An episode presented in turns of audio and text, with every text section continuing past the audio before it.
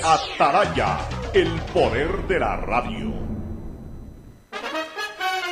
El siguiente es un espacio contratado. Radio Atalaya no se solidariza necesariamente con las opiniones aquí vertidas.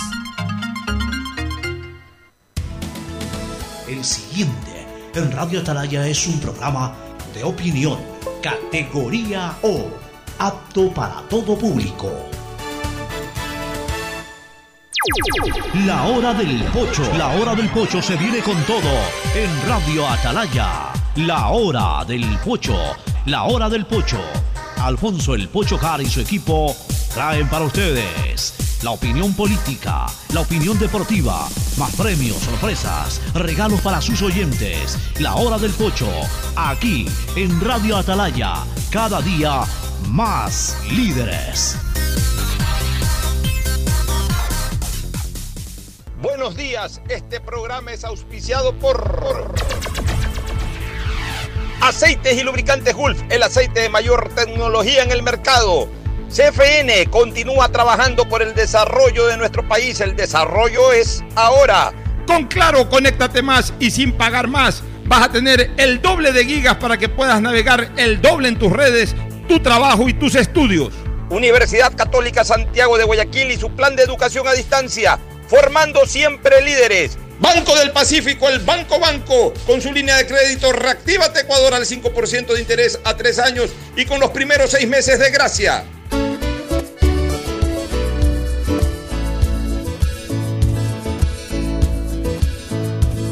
Camino sobre tu piel morena y siento tu latido. Y miro todo lo bueno que los dos hemos vivido. 680 Sistema de Emisoras Atalaya. En su año 76, Atalaya nunca falla y marca la raya del bienestar, del progreso y la libertad de Guayaquil, de Ecuador y del mundo. Por eso es una potencia en radio, cada día más líder y un hombre que ha hecho historia, pero que todos los días hace presente y proyecta futuro en el Dial de los Ecuatorianos. Este es su programa matinal, la hora del pocho de este día de las dos canillas. 11 de junio del 2020, aquí estamos en el sistema de emisoras Atalaya para comentar, para llevar adelante nuestras opiniones y las temáticas que obviamente interesan más a la audiencia, por supuesto, en el día a día del acontecer ecuatoriano, local, también guayaquileño y mundial. El saludo de nuestro comentarista adjunto, Fernando Edmundo Flores Marín Ferfloma, que saluda al país. Fernando, buenos días. Buenos días, con todo, buenos días, Pocho. Estaba viendo que, como dato curioso, hoy día, hace 28 años, en 1982, se estrenó un clásico de ciencia ficción, E.T ya son 38 años desde que apareció en nuestras pantallas E.T., que fue la, película pues, que ha batido récord de taquilla y que todavía se la sigue viendo y muchos cineastas la repiten permanentemente. 28 años, es decir... 38 sí, pues eso fue en la década de los 80. 82. En 1982. y, y ya que hablas de esa época, y si mal no me equivoco, hoy 11 de junio, de repente ya voy a revisar en algún tiempito, en alguna pausa, voy a revisar eh, el calendario de 1982, pero me parece que fue 11 de junio o 13 de junio. Hace también ese tiempo, 38 años, inauguraba el Mundial de España 82, ya que lo dices. Me parece que fue el 13. Bueno, el 13 de junio, imagínate tú. y a propósito, hoy día vuelve el fútbol a España, ¿no? Ya mismo vamos a tener un informe de Ángel Álvarez Sánchez. Ya vamos a tener... El clásico sevillano. Hoy vuelve el fútbol a España. Hoy hay una buena noticia. Hay una buena noticia, Fernando. Eh, una buena noticia. La OMS, la Organización Mundial de la Salud, dice que este año no sale la vacuna. Lo que quiere decir que sí va, a salir. Lo que quiere decir que sí va a salir. pues tú sabes que todo lo que dice la OMS es al revés. Entonces ayer ha salido la OMS a decir que no, que es casi imposible o que es imposible, que no se pueden atropellar los tiempos y que la vacuna no sale este año. inmediatamente le cayeron una serie de laboratorios a decir que ya están súper avanzados y que hay porque hay vacuna este año. Sí, sí. Así que... Eh, norteamericano dijo que ya la tenía casi lista. Sí, el inglés también. Hay un El laboratorio, creo, de Oxford que ya dice que en cualquier, eh, eh, que en cualquier momento la saca. Eh, me imagino que en Israel también iban bien avanzados. ya. Así es. Así que si la OMS dice que este año no hay vacuna es porque este año hay- sí hay vacuna. Ayer cuando escuché eso me emocioné. Me emocioné. O sea, eh, todo lo que dice la OMS es al revés. Entonces, por eso te decía, una buena noticia el saber que la OMS dice que no va a haber vacuna, porque quiere decir que sí va a haber vacuna. Y es probable que sea pronta esa vacuna. Han vuelto al OMS un activismo político más. Pero es una cosa increíble cómo no pegan una, ¿no? Porque andan manejándose por intereses de determinados países. Por un lado. Y por otro, yo tenía otro concepto de la OMS. Todos. ¿Sabes, sabes el concepto Todos que yo tenía de la OMS? Eh, o sea, yo, yo la, la, eh, eh, la interpretaba como una organización mil por ciento técnica, científica. Científica, exactamente. O sea, yo, yo, Exactamente. yo me imaginaba que era un buró de los grandes médicos sanitarios, epidemiólogos, médicos en términos generales, de las diferentes ramas de la medicina, que casi más o menos como el Vaticano, pero en salud. Así la tenía yo la OMS. O sea, que tenían sus cónclaves para decir una cosa, otra, que en constantes estudios, eh, estimulando investigaciones. O sea, yo la tenía la OMS como, caramba, el máximo referente de salud mundial, la Organización Mundial de la Salud. Y la OMS terminó siendo eh, eh, el parlante de un mamarracho que funge ahí de director, de presidente, yo qué sé, un africano ahí. Terminó siendo es el parlante de ese mamarracho que habla cualquier barrabasada, que aupó a China en eh, eh, su actitud totalmente antihumanitaria de esconder las verdades de, de este coronavirus.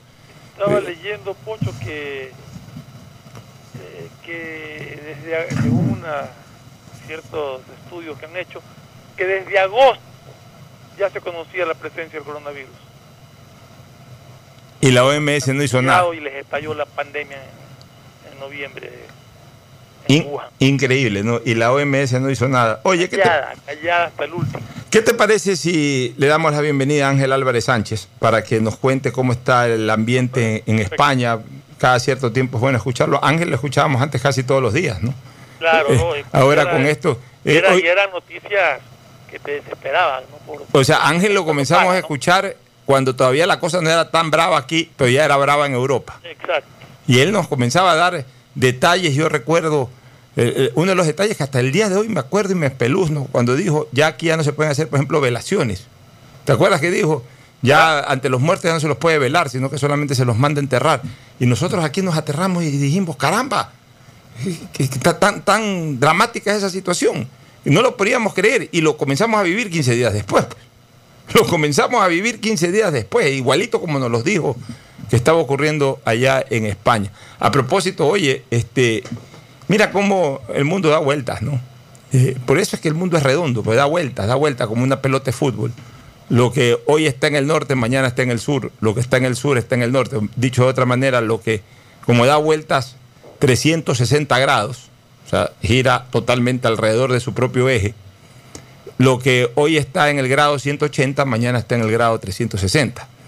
Entonces, eh, hoy día justamente estaba viendo eh, un reportaje que salía en CNN desde aquí, desde la ciudad de Guayaquil, en donde ya prácticamente en CNN eh, se reporta de que el coronavirus es historia en Guayaquil. Como decía nuestro buen amigo Eduardo González, que en paz descanse, ya es historia. Es Todavía, historia. todavía no es historia, todavía, No, no, todavía hay que cuidarse y todo, pero, pero ya, ya, ya Guayaquil vende esa percepción al mundo de que ya todo está tranquilo, que la gente está trabajando, que ya no hay muertos. Todo al revés o, o totalmente distinto a lo que se vendió en, los, en la segunda quincena de marzo y primerísimos días de abril en que llegamos a ser incluso un punto de alarma a nivel mundial. Y más bien, estoy viendo que en Perú y en Chile se están viviendo esos momentos dramáticos que antes se vivían en Guayaquil. Yo diría que hasta más duros en Perú. posiblemente. vi imágenes, ahí sí vi imágenes reales. No, pues enterrando a los fallecidos en, en- en aguas putrefactas incluso. Eso, eso- ya, eso lo vi en un cantón en de Sí, alguna provincia eh, lejana a, a Lima. Sí. Pero ya se veían ayer tomas, por ejemplo, de Lima, de la gente haciendo enormes colas para los tanques de oxígeno. Impresionante la cantidad de gente haciendo y que le llenaban solamente la mitad. Ya, entonces yo inmediatamente lo llamé a Toño Martínez y comencé a hablar con algunos amigos médicos. Y, eso a mí sí me sorprende, porque se supone que el protocolo, el protocolo terapéutico, eh, viaja en la misma intensidad que el virus, ¿no? O sea, se propaga a sí mismo mundialmente. Eh, y yo veo que en Chile y en Perú comienzan a vivir los mismos dramas que aquí hace dos meses. Pero aquí ya los médicos nos han advertido que ante una situación de esas ya hay otro tipo de terapéutica, ya no es eh, una cosa desesperante lo del oxígeno, porque ya han descubierto o descubrieron en su momento de que la enfermedad no era propiamente eh, eh, infectante, o sea que infectaba o, o- eh, ¿cómo te digo yo? Generaba un terrible problema en el pulmón directamente por la infección, sino que más bien generaba una inflamación y era la inflamación la que provocaba la dificultad respiratoria. Entonces, El problema que se te da, Pocho, es la desesperación de ver a un familiar tuyo que se ahoga y que no puede respirar y que te dice no puedo respirar, me estoy ahogando. claro, entonces va, va a buscar el tanque, Claro, pero no sé, yo, yo pensé y sigo pensando que, que, que el drama ya debe ser mucho menor a nivel mundial. drama de- mira, pero eso es que, que ahí tenemos que, que entrar al análisis. Ellos están pasando la situación que pasamos nosotros en abril. Colapsados, saturados, repletos los hospitales, no hay atención, anda buscando, entonces anda desesperado buscando por lo menos oxígeno para ayudarlo a respirar hasta que lo atiendan. O sea, ese es el- lo que nos pasó a nosotros. Ya, pero, pero hay otra, hay otra, ya, pero hay otra cosa que, que- que a mí me llama la atención. Al final de cuentas también ellos ya estaban con, con- con- con ese problema. O sea, el mundo entero estuvo en ese problema junto a nosotros. O sea, no es que, no es que esto apareció solo en Guayaquil y el resto ya estaba, el resto estaba todavía tranquilo y relajado. O sea, cuando se declaró la pandemia nos fuimos todos a cuarentena, todo el Ecuador, incluyendo Guayaquil. Eh, se fue Perú, se fue Chile, eh, Pero un poquito. poquito después, acuérdate pero- que cerraron una frontera para que, que no Sí, pasemos. pues se fue una allá. semana después, pero, Después. pero eh, no, eso es lo que eh, definitivamente a mí me está llamando mucho la atención este tema de este ataque sectorial dentro de lo ecuménico de la invasión viral. Eh, la agresividad yo la, la estoy sintiendo muy sectorial, o sea, como que el virus eh, como que le da, le, da tema en, un sector y ataca con mucha agresividad. Después deja de atacar con agresividad en ese sector y, va y ataca con agresividad en otro lado. Mira, en el Ecuador propiamente. Comenzó en Guayaquil. Parecía que, ese virus se le había era cogido solo con Guayaquil. Y en Guayaquil, y en Guayaquil, y en Guayaquil. Y se veía poca, poca situación vi- eh, cargosa, poca situación eh, letal del virus en otros lados del país. De repente Guayaquil se comenzó a tranquilizar, comenzó a, manejar mejor la situación, eh, la cosa fue bajando en Guayaquil y en los últimos días hemos tenido información de que en otros lados está fuerte. Este, igual con países, eh, eh, igual con países, o sea, eh, mira en Europa mismo, eh, ahora es en Rusia que está empecinado el virus, eh, comenzó con España, con Italia, después se fue a Alemania e Inglaterra, ya, pero- ya en esos lados está abajo, pues está atacando por otros lados. En, en Estados Unidos, en Nueva York, lo que le pasó a Guayaquil le pasó a Nueva York, en Estados Unidos. Y ahora en. Estados Unidos ya la cosa está más controlada. O sea, me da la Pero impresión... mira lo que pasa en Brasil, ¿desde cuándo está en Brasil? Y sigue en Brasil. Y en Brasil sigue, y en Brasil sigue. Ahora, ahora, este, yo sí quiero insistir en una cosa que eh, la pude interpretar ya semanas atrás. Nosotros recibimos información de cantidad de muertos y de cantidad de infectados por países y decimos, qué barbaridad. Eh, Estados Unidos, tantos eh, miles de miles, centenares de miles de muertos, o, cerca de un centenar de muertos, cerca de un centenar de muertos, de un centenar de miles de muertos, ¿no?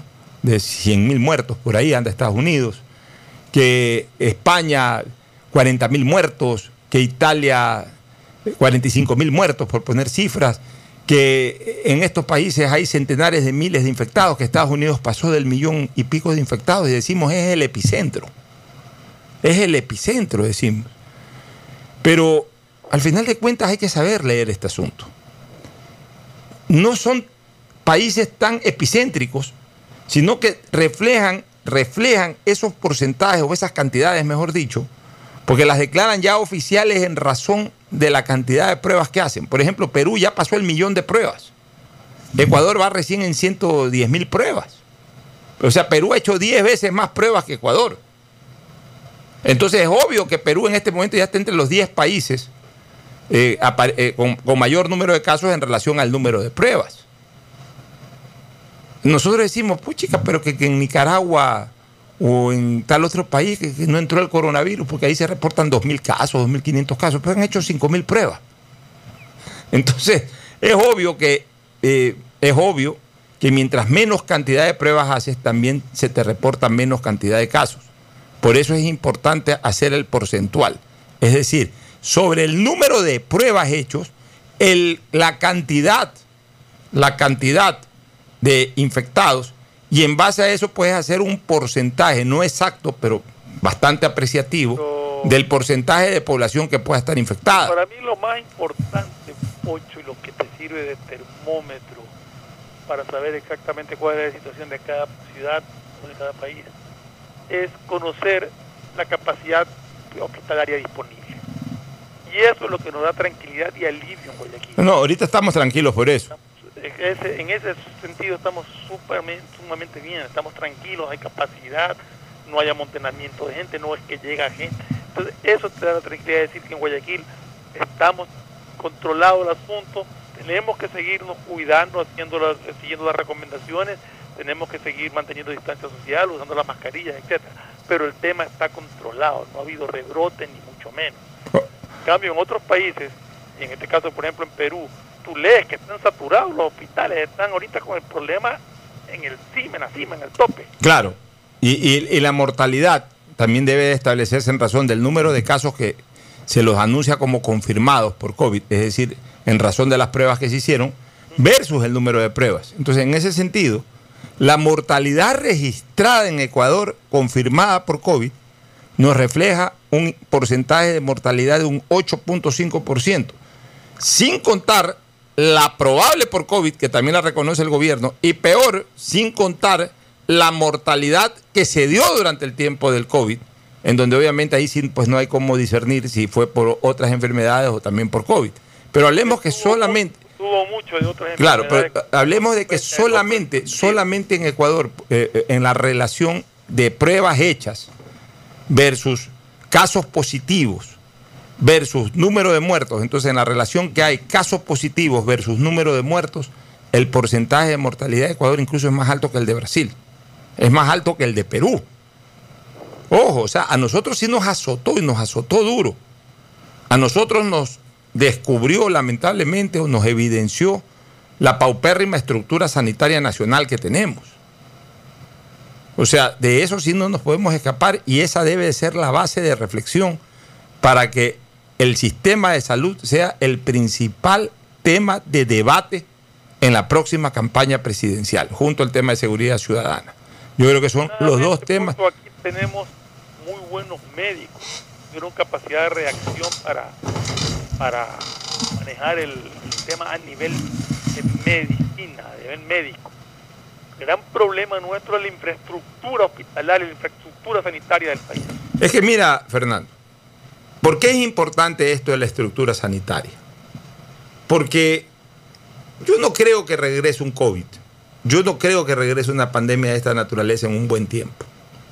Pero al mal tiempo, buena cara, o no hay mal que por bien no venga. Esto aquí nos descubrió una situación, doble situación, Fernando.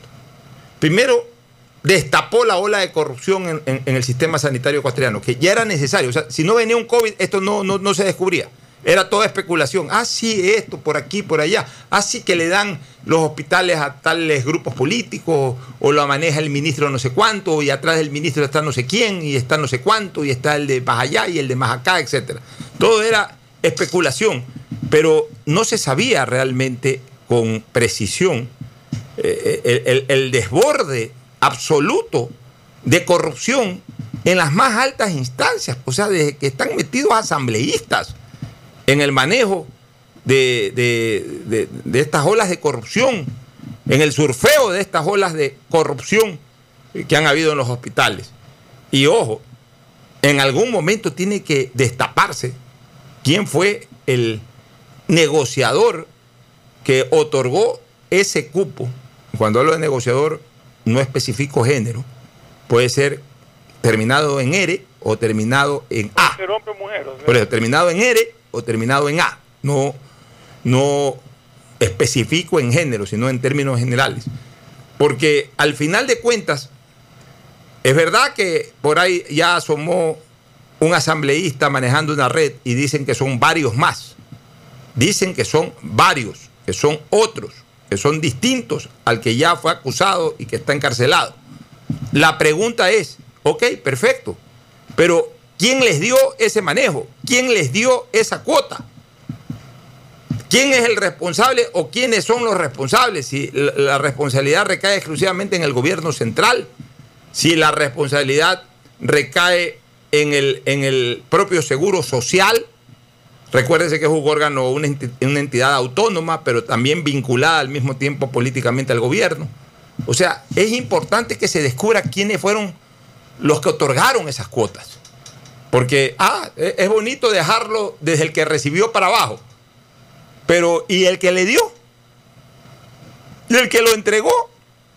El que tenía, el que tiene verdaderamente la responsabilidad, Fernando, porque no podemos olvidar esta cosa. Al final de cuentas, el éxito o el fracaso de un sistema sanitario nacional es del que decide sobre el manejo, el que decide sobre el manejo de la estructura sanitaria, que es el gobierno. En el caso de los hospitales del Ministerio de Salud Pública, o es el Consejo Directivo de la Seguridad Social en el caso de los hospitales del IES.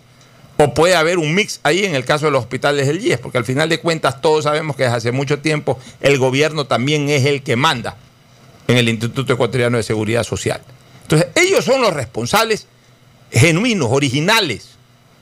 Entonces, está bien que se procese y se encarcele desde el que recibió la cuota para abajo, pero no podemos olvidarnos de que se investigue y, dejar de exigir de que se investigue quién fue el que negoció y a cambio de qué negoció. Y, una cosa, Pocho, el que negoció, yo, yo, yo, lo que esté bien claro. No me venga a decir que el que negoció no sabía para qué le pedían los hospitales, pues no. Sí, pues no se lo estaban pidiendo eh, eh, los médicos, pues no se lo estaban pidiendo los... eh, se lo estaban pidiendo los políticos, pues se lo estaban pidiendo los diputados o asambleístas, como se llaman ahora. O sea, y, y como algún momento dije, no le estaban pidiendo los hospitales para, para mejorarlos, no les estaban pidiendo los hospitales para traer gran tecnología a costo real, no les estaban pidiendo los hospitales para hacer de esos hospitales los mejores hospitales del mundo, de América. Les estaban pidiendo los hospitales para llevarse la plata a los hospitales.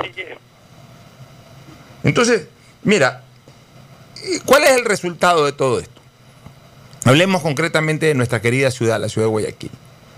Guayaquil quedó en evidencia como una ciudad enferma. ¿A qué llamo yo una ciudad enferma? Una ciudad en que la gente está maltratada en cuanto a su, a- su salud física. ¿Por qué está maltratada? Por varios aspectos. Primero, porque la medicina, en los de clase media para arriba, la medicina es muy cara.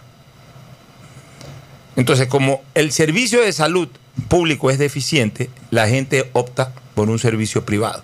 El servicio privado es muy caro.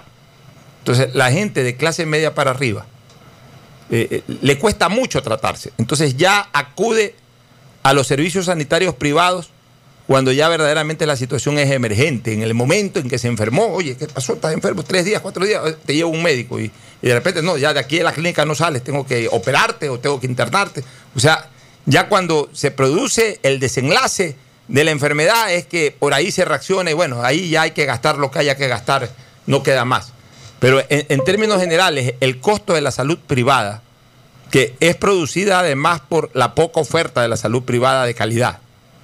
¿A qué llamo yo poca oferta de salud privada de calidad? Que son tres, cuatro clínicas importantes que te dan servicio sanitario, digamos que válido, oportuno, eh, con, un nivel de calidad, si no óptimo, pero por lo menos bastante bueno.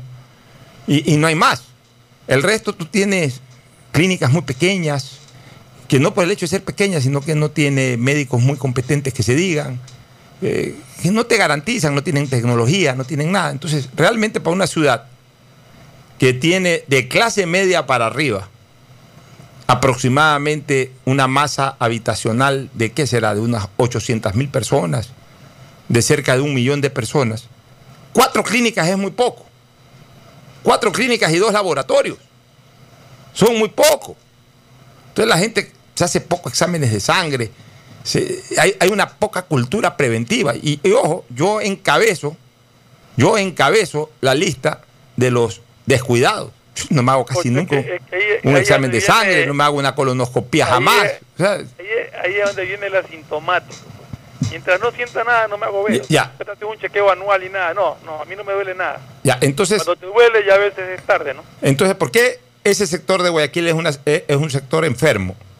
Porque o por descuido o por falta de recursos, porque la, la medicina privada es cara, o por las dos cosas al mismo tiempo, hay ese descuido. Entonces resulta que podemos tener enfermedades ocultas, que no nos las hacemos tratar, que no nos curamos de aquellas, y andamos enfermos. Y entonces eh, viene un COVID y nos tumbó. Pero indistintamente que viene un COVID, aunque no venga un COVID, una persona que es enferma de algo desencadena otra enfermedad. O sea, las enfermedades también se desencadenan, en, eh, se desencadenan una tras de otro, tipo cascada, tipo efecto dominó. ¿Por qué? Porque es como el carro. Pues tú, a veces en el carro andas con un golpecito en el carro. Ah, no, sí, rueda el carro, ahí eh, deja el golpecito. Pero ese golpecito en algún momento que te está anunciando que algo está fallando, origina otra falla, que ya es un poquito más molestosa. Y, no, no, no, arreglas ni la primera falla, ni el primer golpecito, ni la segunda falla. Y entonces desencadena en una tercera falla que, que te apaga el motor del carro. Y ahí sí, ya, con el motor apagado, pues ya no lo puedes prender, pues pasó algo y ya el carro se te dañó, ahí sí tienes que ir donde mecánico para que te repare las tres cosas. O sea, somos igualitos en el tema de la salud. Ahora vamos a, las masas habitacionales, eh, perdón, poblacionales masivas, que son las populares, las que no tienen mayores recursos económicos para acceder a la atención de salud privada. Tienen que acceder a la salud pública. La salud pública generalmente, ¿quién la, ¿quiénes la proveen? La proveen el Ministerio de Salud y el Instituto Ecuatoriano de Seguridad Social. Para nosotros no es novedad y ha sido eh, la queja reiterada durante muchísimos años de la gente. Que alguien tiene un problema, pide una cita y se la dan para después de 10 meses. Después de 10 meses esa persona o se murió de algún otro problema, o se curó y ya no va, ya no le interesa, o si va, se le agravó todo, se deterioró en otras cosas. O sea, anda enferma esa persona, o tiene 10 meses ahí enferma y, y, realmente no puede tratarse como debe de tratarse. O si no, ya digamos que, que no le den para 10 meses, digamos que le den para el siguiente mes, para después de dos meses. Por último, que le den hasta el día en que tiene cita, por último, Fernando. Hasta el día que tiene cita. Ya, espero un mes, dos meses, 10 meses para la cita. Hablamos de consulta externa. El día que tiene cita hay 500 personas tiene que hacer una cola y pasa todo el día una cosa aburridísima, tediosa.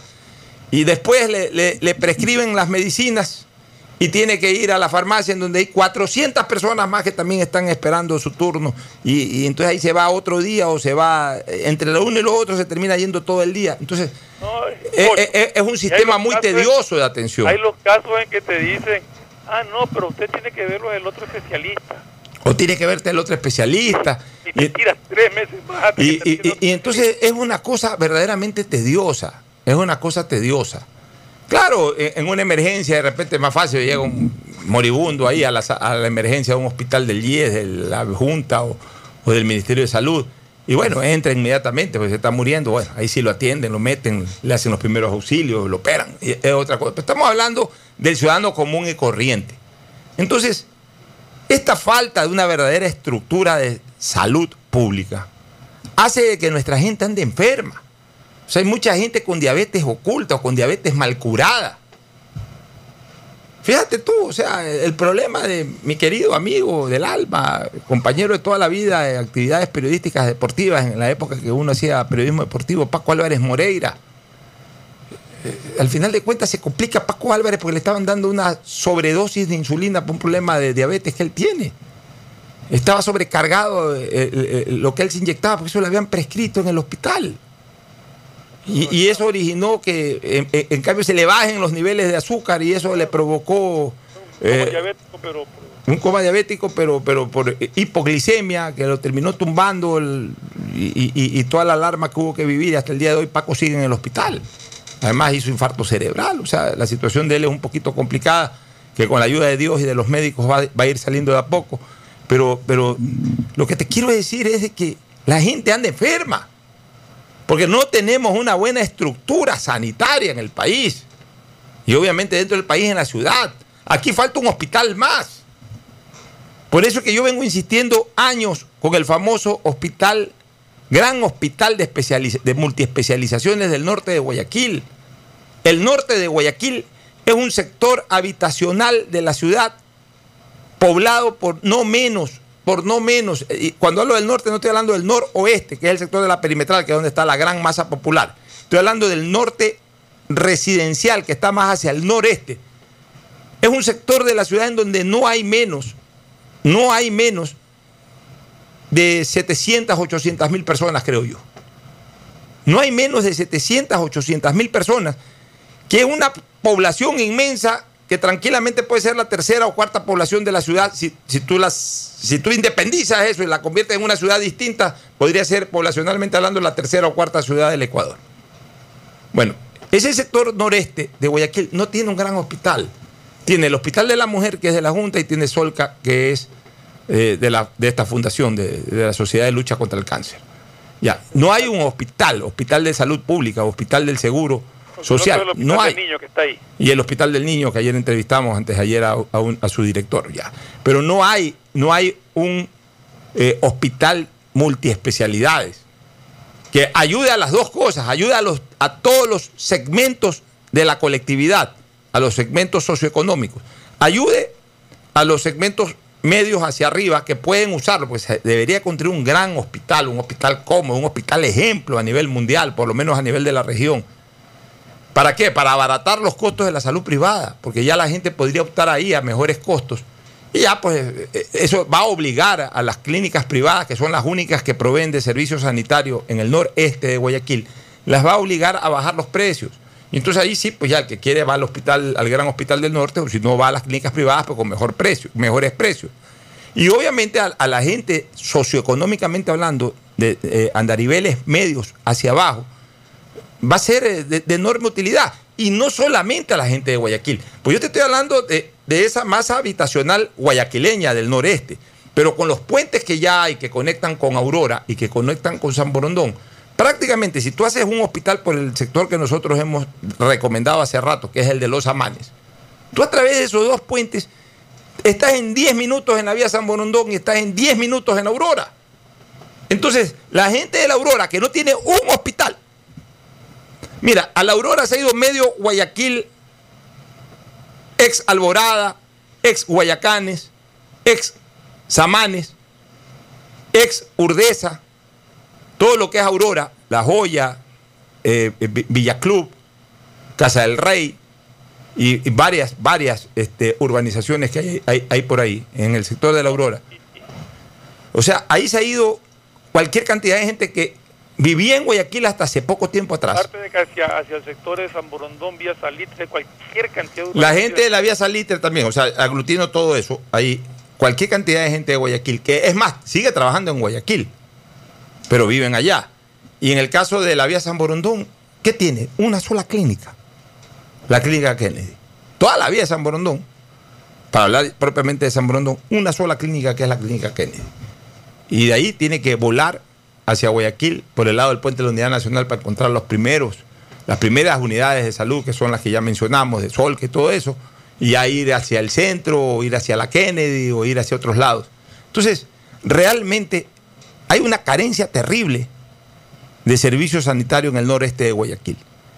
Y, y- y es urgente, Fernando, es absolutamente urgente que el Ministerio de Salud, el gobierno nacional, provoque la construcción y el funcionamiento, ya sea directamente como ministerio a través de una alianza público-privada, buscar inversionistas internacionales que vengan, que eh, impulsen esto. Pero ese tiene que ser un tema de debate en la, en la campaña presidencial. O sea, ya tenemos que pedirle a los candidatos presidenciales qué vas a hacer por la salud. Pero ya cosas concretas. Ya no, sí, que la salud, que es importante, que la salud por aquí, que la salud por allá. No, cosas concretas. A ver, en Guayaquil, ¿qué vas a hacer por la salud? El hospital. En Guayaquil, ¿qué vas a hacer por la.? siempre ha sido un discurso de, de, de- de que sí, que me voy a preocupar, pero no ofrecen nada concreto, no hay planes concretos. Tú no sabes exactamente esa oferta en qué consiste. O Es sea- fácil decir, sí, voy a hacer todo para que el pueblo tenga salud, para que el pueblo tenga educación, pero no presentan un plan concreto de cómo lo van a hacer. No hay, no hay, no hay una concreción, no hay una, una oferta, por lo menos. Velasco Ibarra era demagogo, le decían. Velasco Ibarra era un pueblo, decía, aquí voy a hacer un puente, pero presidente, pero aquí no hay río, ¿cómo voy a hacer un puente? No importa, hacemos el río y después el puente. Pero ya, pero, pero ofrecía algo, por Dios.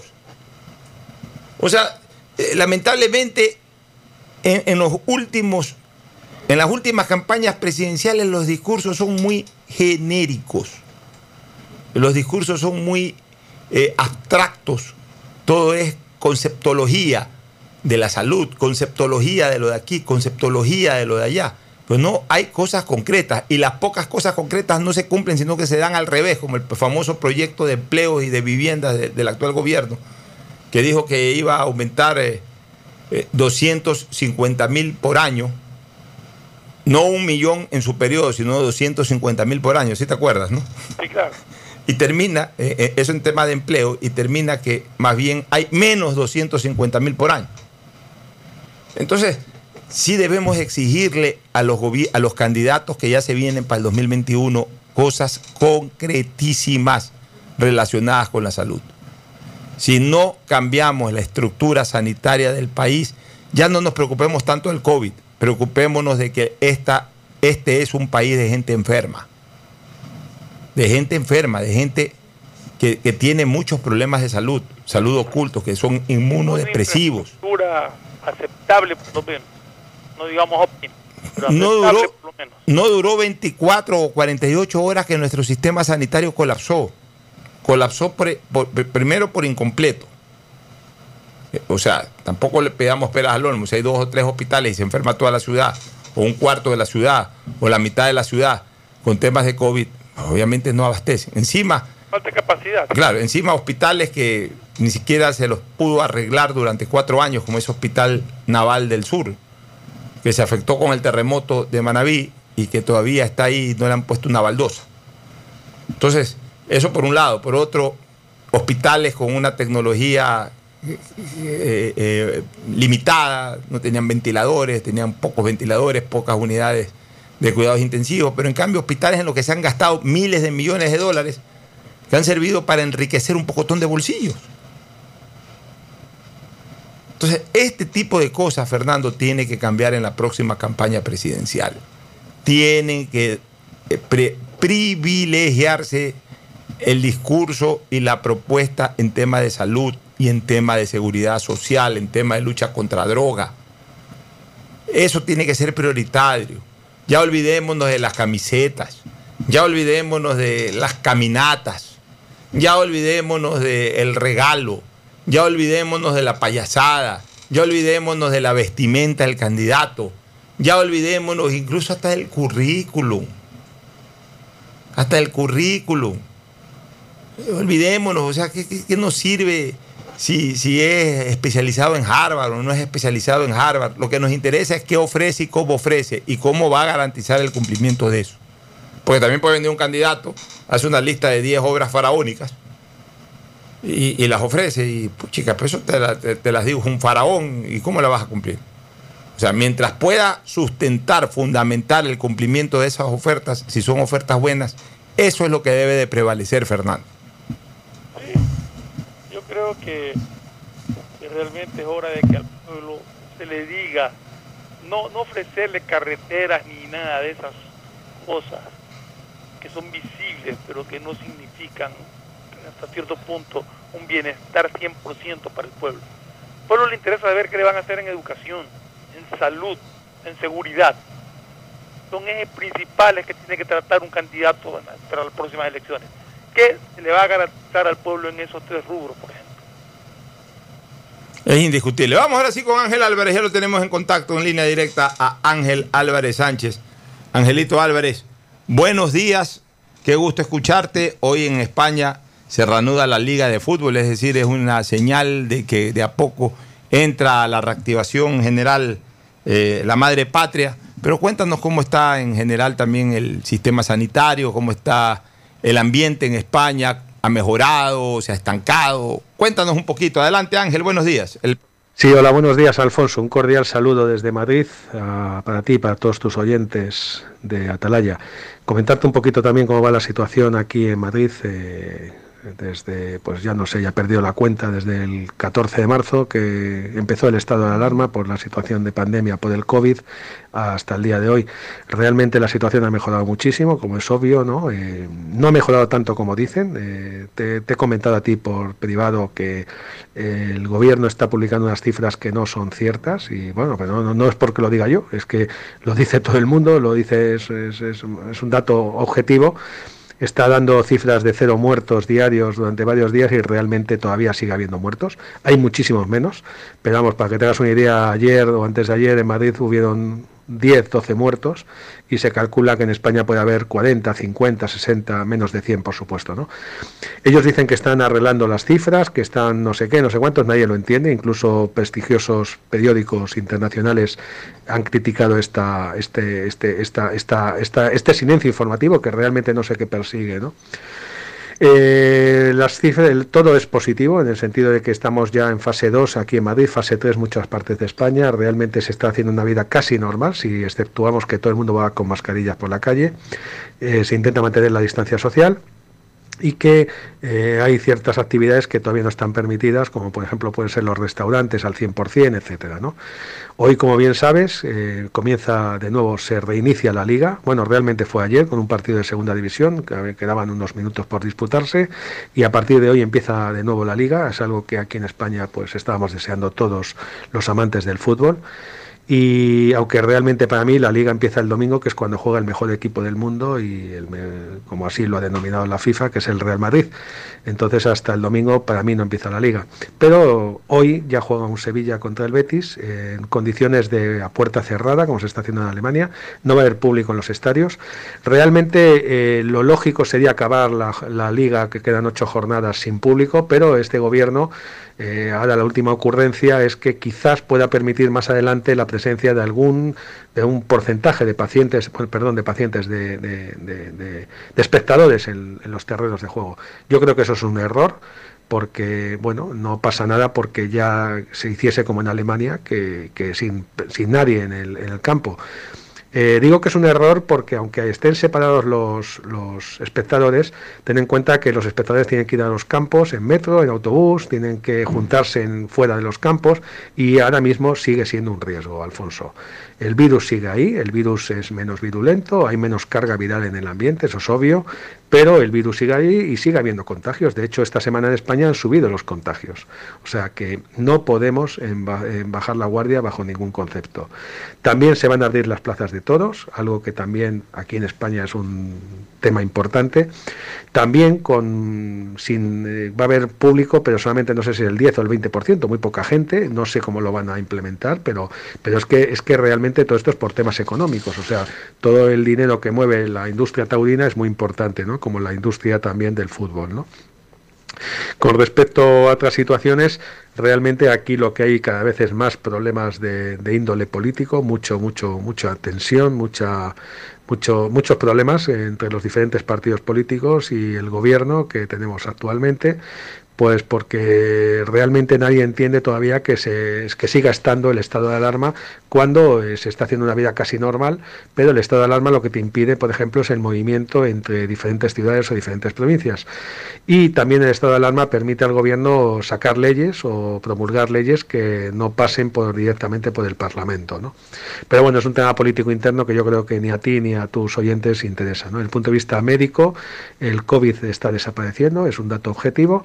Nosotros, desde el punto de vista práctico, ya tenemos la orden o ya nos estamos preparando para un posible rebrote a partir de septiembre-octubre, en el otoño, aquí en España, en Europa, en el hemisferio norte, porque muy posiblemente vuelva a reactivarse. Es algo que es lógico, que suele pasar siempre todas las temporadas con la gripe y que pensamos que puede pasar con el coronavirus.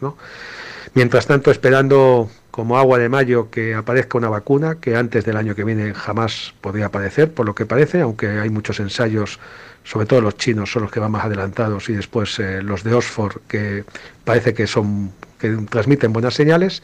Y otro dato objetivo que ya te he contado en alguna ocasión, el hecho de que evidentemente el virus cuando está afectando ahora a los pacientes los afecta de una forma un poco diferente, hay menos carga viral y bueno, eh, es eh, por ejemplo nosotros en mi hospital hace 15 días que no tenemos ningún paciente COVID en las UBIs, eso es muy buena señal.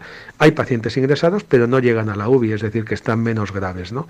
Entonces, pues bueno, todo eso son datos objetivos y datos positivos, ¿no? Y entonces tenemos que tratar de, en, toda, la medida de lo posible, pues, pues ser optimistas, ¿no?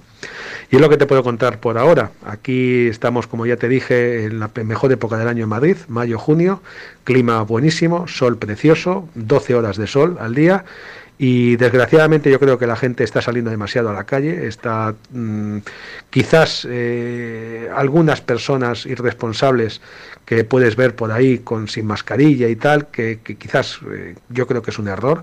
Podemos salir a la calle, podemos disfrutar de, de, todo, pero, pero debemos mantener la distancia social y por supuesto siempre con mascarillas. Un abrazo muy fuerte para ti, para tus oyentes y seguimos en contacto. Hasta luego. Gracias Ángel, profesor de la Universidad Complutense de Madrid y del Hospital San Carlos. Le enviamos un fuerte abrazo y nuestra gratitud por su colaboración constante a lo largo de toda esta pandemia. Nos vamos a una pausa tranquilizante el mensaje de, Ángel Álvarez, en el sentido de que las cosas también están bien por allá. Eh, una eh, radiografía o un análisis del escenario muy parecido al de Guayaquil al menos. no hay drama, las unidades de salud están disponibles. Incluso en el hospital de él durante esta semana no ha habido que internar a una sola persona en unidad de cuidados intensivos. Algo parecido a lo que pasa en los hospitales acá de Guayaquil. Así que yo creo que las cosas van mejorando allá como también han mejorado acá. A pesar de que tanto allá como acá ya tenemos tres semanas con luz amarilla y vean ustedes, las cosas están relativamente tranquilas. Es más que una buena señal. Nos vamos a la pausa, retornamos con... Vamos a entrevistar al empresario Oscar eh, Brito, al empresario Oscar Brito, lo vamos a entrevistar sobre algunos temas importantes del quehacer eh, político y empresarial a nivel nacional. Ya volvemos. El siguiente es un espacio publicitario apto para todo público. Llegó el momento de volver a abrir las puertas a la ilusión, de prender las luces a un futuro mejor, de empezar de nuevo. Presentamos Crédito Reactiva de Ecuador, un crédito con fondos del gobierno nacional para micro, pequeños y medianos empresarios al 5% de interés. Recíbelo ahora y empieza a pagar en 6 meses hasta 36 meses plazo. Llegó el momento de reactivar la producción y proteger el empleo. Juntos saldremos adelante. Banco del Pacífico. El gobierno de todos. Han sido días difíciles para el país, pero al igual que tú, no nos rendimos y seguimos empujando por el desarrollo. Por eso el gobierno de todos, a través de la CFN, destinó más de 50 millones en financiamiento para capital de trabajo con su producto Pyme Express. Hoy, son más de 800 pequeñas y medianas empresas beneficiadas que darán un gran alivio a sus negocios y así cuidar los empleos de miles de familias ecuatorianas. Trabajas por el desarrollo, nosotros para apoyarte, para seguir avanzando, porque al Ecuador lo reactivamos juntos. CFN. Toda una vida. El Detrás de cada profesional hay una gran historia. Aprende, experimenta y crea la tuya. Estudia a distancia en la Universidad Católica Santiago de Guayaquil Contamos con las carreras de marketing, administración de empresa, emprendimiento e innovación social, turismo, contabilidad y auditoría, trabajo social y derecho. Sistema de educación a distancia de la Universidad Católica Santiago de Guayaquil, formando líderes siempre.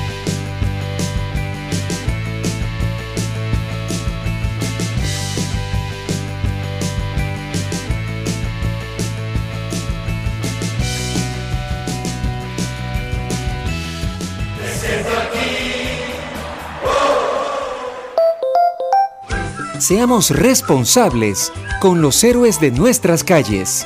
En esta emergencia sanitaria, recuerda desechar las mascarillas y guantes en una funda separada de la basura común. Protégela con otra funda y cuando la saques, rocía cloro sobre ellas. Tampoco deseches objetos contaminados en las calles y si son de gran volumen, llévalos a los centros de acopio autorizados. Encuentra las direcciones en www.puertolimpio.com. Puerto Limpio, juntos por Guayaquil. La Comisión de Reapertura de Templos de la Arquidiócesis de Guayaquil informa a la comunidad católica. Poco a poco se están reabriendo los templos de la arquidiócesis después de haber cumplido estrictamente con las normas de los protocolos de bioseguridad aprobados por el COE Nacional. Cada una de las iglesias que reabren sus puertas han pasado por un estricto control en el cumplimiento de las normas de seguridad y reciben un permiso de reapertura. Los templos han sido acondicionados para albergar solo el 30% de su capacidad, permitiendo que las personas se mantengan siempre a dos metros de distancia entre ellos. Al ingreso, cada fiel pasa por un proceso de control y desinfección. Todos deben usar mascarilla. No pueden entrar personas con temperatura elevada y se desinfectan manos y zapatos. La señalética interior permite dar las orientaciones necesarias para moverse en una sola dirección por los corredores. La marcación de las bancas permite saber qué espacio se debe ocupar. Las normas de higiene y desinfección son constantes para las superficies y todos los objetos que se utilizan. Las pilas de agua bendita han sido suspendidas y no se reparte ningún material impreso en el templo. Con el trabajo bien hecho y responsable, tanto de la comisión como de los respectivos sacerdotes y sus grupos de seguridad, podemos garantizar que los templos de nuestra arquidiócesis son lugares seguros. Invitamos a todos los fieles a buscar, en los horarios señalados por cada parroquia, los sacramentos de la confesión y la comunión. Pedimos a cada fiel respetar las normas establecidas para lograr juntos que nuestra casa sea siempre un lugar seguro. Cuando llegue el momento y el semáforo sea verde, podrán acudir también a la celebración de la Santa Misa y podrá iniciarse la celebración de otros sacramentos. Podemos sentirnos seguros en cada templo. Son la casa del Señor y casa nuestra. Volver a casa con responsabilidad. Volver a casa con responsabilidad. Llegó el momento de volver a abrir las puertas a la ilusión de prender las luces a un futuro mejor, de empezar de nuevo. Presentamos Crédito Reactiva de Ecuador, un crédito con fondos del gobierno nacional para micro, pequeños y medianos empresarios al 5% de interés. Recíbelo ahora y empieza a pagar en 6 meses hasta 36 meses plazo. Llegó el momento de reactivar la producción y proteger el empleo. Juntos saldremos adelante. Banco del Pacífico. El gobierno de todos. Hay sonidos que es mejor nunca tener que escuchar. Porque cada motor es diferente. Desde hace 104 años, Lubricantes Gulf mantiene la más alta tecnología y calidad en línea de aceites para motores a diésel y gasolina. Está hecho con una fórmula especial para dar excelente protección a todo tipo de motores, evitando el desgaste prematuro de pistones, anillos y árbol de levas, ayudando a mantener limpio el motor y libre de depósitos que se forman por las altas o bajas temperaturas. Dele a su motor lo que se merece. Lubricantes Gulf, la más alta tecnología en lubricación. 104 años preservando la vida de su motor. Lubricantes Gulf. Gulf es más lubricante.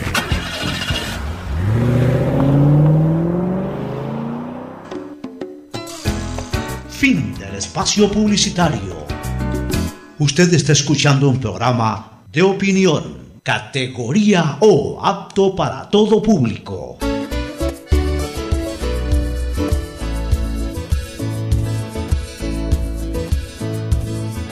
Camino sobre tu piel morena y siento tu latido. Y miro todo lo bueno que los dos hemos vivido. Te digo. Bueno, retornamos y tenemos en línea ya al economista Oscar Brito. El economista Brito es economista, 63 años de edad. Ha sido director de la Cámara de la Pequeña Industria, ha sido también representante de los sectores productivos, tanto en la Corporación Aduanera Ecuatoriana, cuando se llamaba así CAE, como en el SRI, un hombre muy, muy conocedor de temas económicos.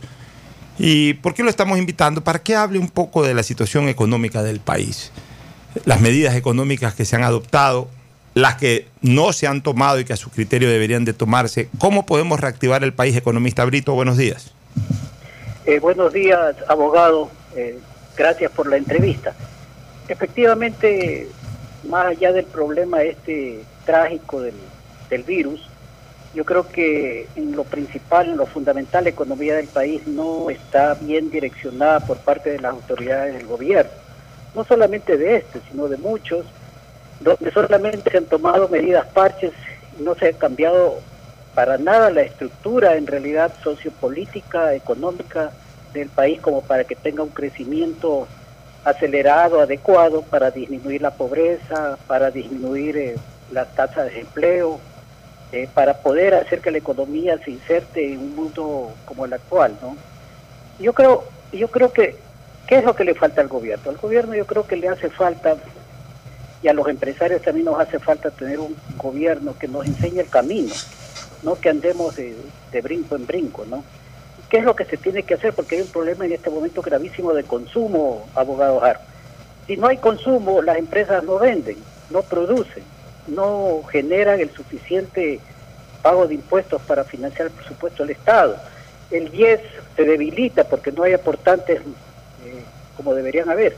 Entonces, lo que tenemos que hacer es incrementar el consumo en la economía del país. ¿Cómo se logra eso? Eso se logra a través, en nuestro caso, de nuestro país, disminuyendo el gasto corriente, pero incrementando, abogado, el gasto de inversión, que es el que va a generar un empleo eh, eh, adecuado y va a generar mayor producción en, en, los diversos sectores donde se haga estos gastos de inversión por parte del gobierno. O sea, yo no estoy de acuerdo, como mucha gente dice, de que hay que disminuir el gasto corriente, de que, que perdón, que hay que disminuir el gasto. Porque si usted, por ejemplo, disminuye el gasto en mil millones de dólares, significa que mil millones de dólares menos en ventas van a tener las empresas. No, entonces las empresas van a ver disminuida su capacidad eh, operativa. ¿Qué más hay que hacer, este estimado abogado? Tenemos nosotros que poner en este momento, en este momento, y, y, esto está permitido por la OMC, la Organización Mundial del Comercio, poner aranceles a todos los productos importados que tengan fabricación nacional para proteger la industria nacional, ¿no? Pero tampoco se hace. Para esa medida no se necesita Congreso, para esas medidas no se necesita tampoco endeudamiento externo ni subir los impuestos, ¿no? Para poner estas medidas arancelarias. Otra cosa que es importantísima y que no, en realidad, nadie lo toma, nadie lo toca, es el hecho de que créamelo, abogados, que hacer empresa privada en este país es complicadísimo por la cantidad de decretos, acuerdos ministeriales, etcétera, trabas que pone la burocracia para que la gente no pueda eh, eh, trabajar eh, libremente, o sea, no hay libre comercio en el país, tenemos demasiadas trabas nosotros en el, en el, en el esquema de gobierno, ¿no es cierto? Entonces, por ejemplo, yo soy un, un, un, bananero, por decirle, y quiero importar uria. Oiga, tengo que ir a sacar un permiso en el Ministerio de Agricultura que nunca me lo dan. Pasan tres, cuatro, cinco años y jamás me lo dan. Dígame yo, ¿por qué tengo que comprar a, a los a los monopolistas de este de este producto específico y no importar yo mismo? ¿Por qué no podría yo importar? Y así por el estilo en muchos ministerios, en muchos hay muchas regulaciones, muchos acuerdos, secretos, etcétera, que impiden el libre comercio. Aparte de eso, hay otra cosa que se tiene que hacer también, este estimado abogado, es una apertura a la banca extranjera. Aquí las tasas de interés nuestras son onerosas y yo no sé por qué razón no se permite la, la inversión extranjera en banca, ¿no? Acabo de ver que ayer eh, Japón hizo un préstamo a los organismos internacionales para prestar a, la pequeña industria, a los pequeños comerciantes, al 0% de interés. ¿Se puede imaginar? Imagínese no, usted, ¿no? Pero, pero es muy difícil también de que se logre algo aquí a 0% de interés, pero, Pero lo que yo sí creo y comparto con usted es que hay que estimular de alguna u otra manera también el consumo, que es un motor eh, dinamizador del comercio especialmente, y para aquello una de las alternativas es eh, gestionar con el sistema financiero ecuatoriano para bajar la tasa de interés de consumo. Porque aquí se está hablando de proyectos de reactivación bajando la tasa de interés para la producción, pero también hay que bajar la tasa de interés para el consumo, porque a partir de que la gente consuma, es que eh, obviamente se, se, alimenta económicamente, se alimenta financieramente a los sectores productivos. ¿Qué son los sectores productivos? Son proveedores de bienes o de servicios que tienen un destinatario, el consumidor. Entonces, al consumidor hay que darle también facilidades para que consume, a efectos de que estimule, a su vez, a quienes producen. Eh, en torno al tema del seguro social, yo quiero escuchar una opinión suya. Se está hablando de que el seguro necesita cobrarle la deuda al Estado. Eh, es una deuda a sí mismo millonaria y que el Estado aparentemente no tiene cómo pagarla. Estamos hablando del 40% de las aportaciones patronales más otras deudas que por ahí tiene el Estado. No hablamos de las deudas de inversión, sino, eh, o digamos de los valores de inversión o de los préstamos con título de inversión, sino estamos hablando ya de deudas reales, de deudas eh, de pago inmediato incluso que debería de tener el Estado con el Seguro Social, como son el 40% de la aportación patronal que está pendiente, más otro tipo de deudas. Y se habla de que si no hay la liquidez para aquello, debería de ser vía entregarles bienes del Estado para que a su vez el seguro pueda resarcirse, pueda eh, finalmente al pasar a ser propietario de aquello o administrador de alguna de esas cosas pueda recuperar su dinero. Se habla, por ejemplo, de un CNT como una opción, se habla de, la administración del OCP para que el seguro comience a cobrar eso y a partir de, esa situación pueda recuperar directamente el dinero. ¿Qué alternativa usted le ve a ese, a ese problema que también es ya de muchos años y que está desfinanciando de alguna u otra manera al Seguro Social? Así es. Eh, yo creo que, el Estado, el gobierno ecuatoriano, si se endeudó, tiene que pagar en, digamos, en el y no le tiene que entregar eh, el gobierno, digamos, el seguro, ¿no? Un dinero constante y sonante.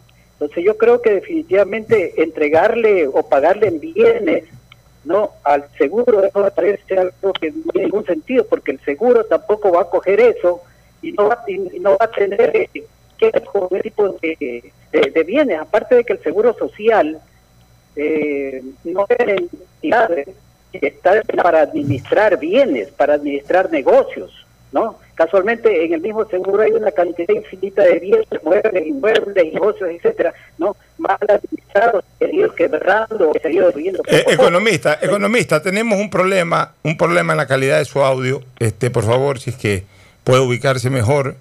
Eh, para, para escuchar más nítidamente su valioso criterio. A ver, volvamos con usted nuevamente. Adelante. A ver, eh, abogado, ¿sí me escucha ahí? Le escucho, pero, pero un poquito perturbado el audio, como... Eh, a ver, vamos a insistir. Ahí? Ahí, sí, ahí sí está bien, ahí sí está, ahí sí está bien. Por favor, desarrolle su criterio. Ok, entonces le decía que el seguro lo que tiene que cobrar al Estado es eh, en dinero, ¿no? En todo caso, el Estado que venda que venda sus bienes, que le quiere dar seguro y le pague con el producto de esa, de, de, esa renta, ¿no? El problema es que el estimado abogado, va más allá de lo que si le pasa la deuda. Los seguros, como los que están planteados en nuestro país, están quebrados en el mundo. Porque la cantidad de los afiliados... Tenemos, tenemos, tenemos problemas, este economista. Voy a darle paso, ya, ya su idea sobre el tema del seguro está claro, eh, que más bien el Estado ecuatoriano le pague directamente eh, en efectivo, le devuelva en efectivo esa plata al seguro y no le, no le esté entregando bienes. Pero también ahí es importante eh, asegurar de una vez por todas que el Estado le pueda cumplir al seguro y si no le paga en efectivo, no le paga bajo un esquema de liquidez, no se lo pagó hace poco, no se lo pagó más atrás, no se lo paga ahora, cuidado, no se lo paga nunca, es preferible ya asegurar. Entonces, también esa otra alternativa es válida. Voy a ir con Fernando Flores Espero que usted pueda acomodarse un poquito mejor para que su señal de audio sea más nítida. Voy a ir con Fernando Flores, nuestro compañero panelista también, para que le genere algunas inquietudes. Fernando, por favor, te escucha el economista Brito. Economista, buenos días. El, tema de, el pago en efectivo del gobierno al seguro es muy difícil en una época en que estamos con, con tanto problema de liquidez. Yo no sé eh, si de dónde pueda el gobierno en estos momentos sacar dinero para cumplir con tantas obligaciones. Eh, yo creo que el camino, y no sé qué opina usted, ¿no cree usted que el camino esté primero por poner en orden la finanza, por refinanciar todas estas deudas uh, usureras que nos, tiene, que nos están ahogando? ¿Aló? ¿Aló? ¿Aló? Sí, sí, sí me escuchan. Sí, le escuchamos. Ya, ya, entonces no, lo que yo le decía es que el asunto del seguro, como está planteado nuestro seguro social, es, todos los seguros en el mundo planteados de esa forma están quebrados. Lo que se tiene que hacer para mejorar la situación del seguro es cambiar a un seguro de una alternativa de ahorro previsional con capitalización individual como existe en el Perú, como existe en Colombia, como existe en Chile, como existe en muchos países del mundo. Entonces, yo creo que definitivamente, como dice usted, señor Flores, yo creo que el gobierno no tiene dinero en efectivo para poder pagar las obligaciones que, que tienen con el seguro. Y tanto es así, que esto ya se veía venir, que en el gobierno anterior, tres años no le pagaron al, al, Seguro Social alrededor de 3 mil millones de dólares, porque lo que tiene que pagarle o lo, o lo que genera el seguro eh, eh, para pagar a los jubilados es alrededor de 5 mil millones, menos 3 mil millones, entonces ya van teniendo un déficit como de 3 mil millones para los jubilados. Entonces es una situación que para que el seguro no termine de morir, yo creo que hay que cambiar todo el esquema eh, filosófico de lo que significa los, el aporte, como es ahora el aporte solidario, a, a una a una nueva eh, a un nuevo seguro como los de capitalización individual, que están bien en todos los lugares donde eso ha funcionado. Los, los aportantes, los jubilados, están en una situación mucho mejor que la que nosotros tenemos actualmente en el seguro. Una última inquietud. ¿Tienes alguna otra pregunta, Fernando? No, que qué opinaba, le preguntaba que qué opinaba usted de la refinanciación de la deuda que necesita, necesitamos salir de todos estos préstamos usureros que que nos tienen ahogados. ¿Usted qué opina al respecto? Bueno, yo tengo ahí una idea no convencional que probablemente a muchas personas les puede parecer una algo sin sentido, pero que llegó el momento, estimado abogado, de nosotros desprendernos de algún bien eh, de la nación para pagar de una vez por todas esas deudas, porque si no vamos nosotros a vivir únicamente trabajando para pagar esas deudas usureras. lamentablemente es muy complicado hacer una refinanciación eh, y bajar las tasas de interés cuando se han contratado en otros niveles. Yo creo que, se lo digo, puede parecer una herejía, pero yo creo que habría que vender un par de islas de las Galápagos y pagar la deuda y, y que nazca un nuevo Ecuador. O sea, ya tenemos que tomar medidas radicales porque 200 años ya prácticamente tenemos de vida nacional y en realidad cada día estamos peor, más endeudados, más desempleo, más pobreza, más violencia y pues bueno, definitivamente así no podemos salir. Bueno, fuerte eso que acaba de proponer, ¿no? Vender un par de islas, me, parece fuerte, me parece fuerte. Eh, una última inquietud de economista, eh, Brito. Eh, usted ha manifestado su deseo de ser candidato a la presidencia de la República. Yo no lo he presentado como candidato porque no se conoce que usted está siendo auspiciado por una organización política. Y entonces mientras una persona puede tener eh, la enorme voluntad de ser candidato y puede tener la capacidad, como no dudo que la tenga usted, pero, pero lamentablemente y de acuerdo a la ley, se necesita el respaldo de una organización política registrada en el Consejo Nacional Electoral.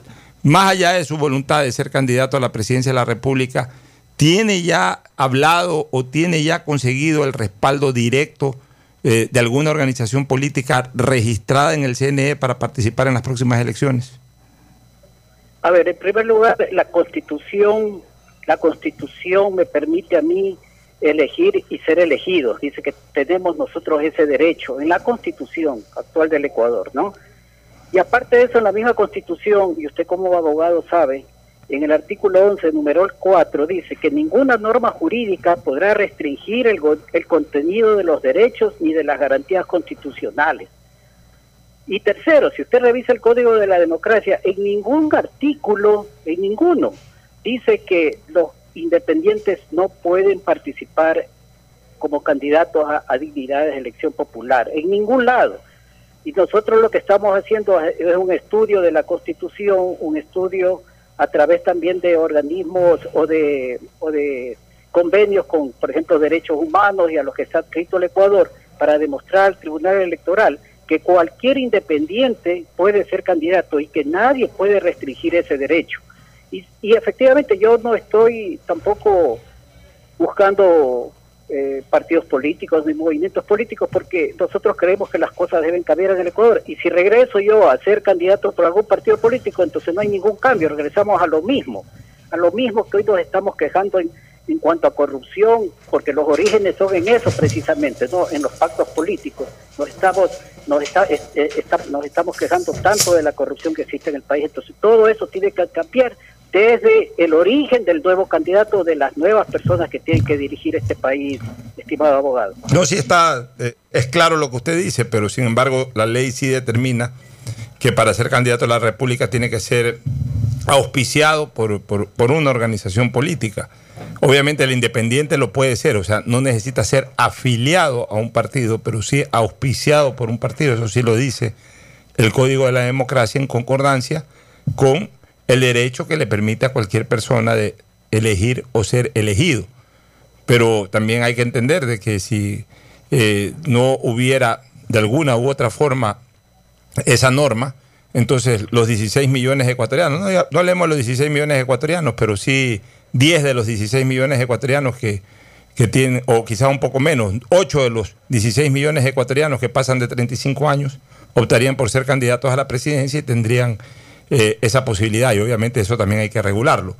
Pero en todo caso, bueno, si esa es su ilusión, ese es su sueño, eh, sí hay esa norma legal que lo obliga a, estar auspiciado por una organización política y, para ser candidato realmente la va a necesitar. Por eso es que eh, nosotros no hemos querido entrar mucho en detalle sobre su candidatura hasta que obviamente pues pueda tener el auspicio correspondiente que le permita ser candidato a la presidencia. Pero eso no nos privaba de escuchar sus conceptos en materia económica, como usted lo ha hecho, apreciado economista.